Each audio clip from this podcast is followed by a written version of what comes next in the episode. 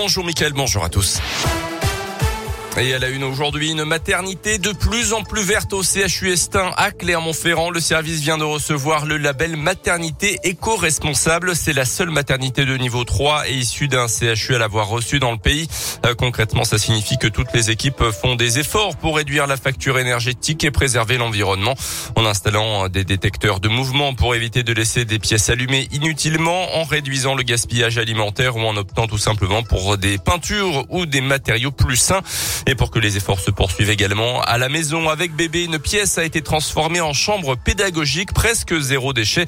Émilie Blanchet est l'une des sages-femmes qui a piloté ce projet on est sur du simple, plus on va être sur du sain. Tout ce qui se trouve là tout de suite dans cette chambre est du matériel de récupération. Et l'occasion est même conseillée dans le cadre des enfants, puisqu'on sait très bien que les meubles neufs vont la relarguer pendant un certain temps des composés organiques volatiles, et que euh, prendre de l'occasion, c'est prendre un meuble qui a déjà relargué tous ses composés. Là, on a le sentiment que ça sera beaucoup plus concret pour les gens. Les patients qui ont accouché pendant le temps de leur séjour, elles peuvent venir visiter la chambre et prendre des infos ou se remémorer certaines choses ou voilà, se rassurer sur certaines choses. Dans la salle de bain, les équipes conseillent par exemple d'utiliser du vinaigre blanc et du bicarbonate de soude. En 2021, 3841 bébés sont nés au CHU Estin. Attention, si vous devez prendre le train, l'Auvergne sera touchée dès aujourd'hui par la réduction des trains circulant en France à cause de l'épidémie.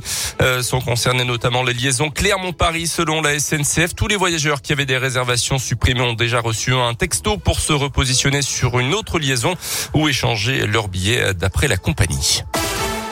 Dans le reste de l'actualité ce matin, après les débats compliqués ces derniers jours à l'Assemblée nationale, le projet de loi sur le pass vaccinal arrive aujourd'hui au Sénat, d'abord en commission des lois cet après-midi, puis dans l'hémicycle demain. Le gouvernement veut encourager de plus en plus la vaccination pour freiner l'épidémie de Covid.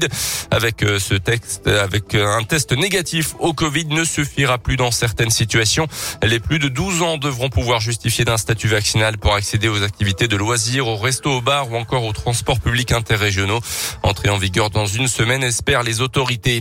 Dans l'enseignement, la grogne s'étend en France. Pour la première fois, l'ensemble des syndicats de l'enseignement public appellent à la grève ce jeudi pour protester contre les changements à répétition de protocoles sanitaires, parfois même inapplicables. Ils ont été rejoints par plusieurs syndicats de l'enseignement privé et par les organisations des inspecteurs de l'éducation nationale. On termine avec euh, les sports et du foot avec euh, la fin de la 20e journée de Ligue 1. Hier soir, un match nul, un but partout entre Lyon et le Paris Saint-Germain.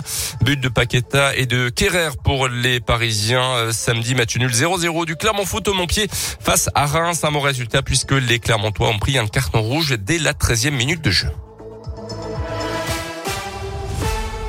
Merci.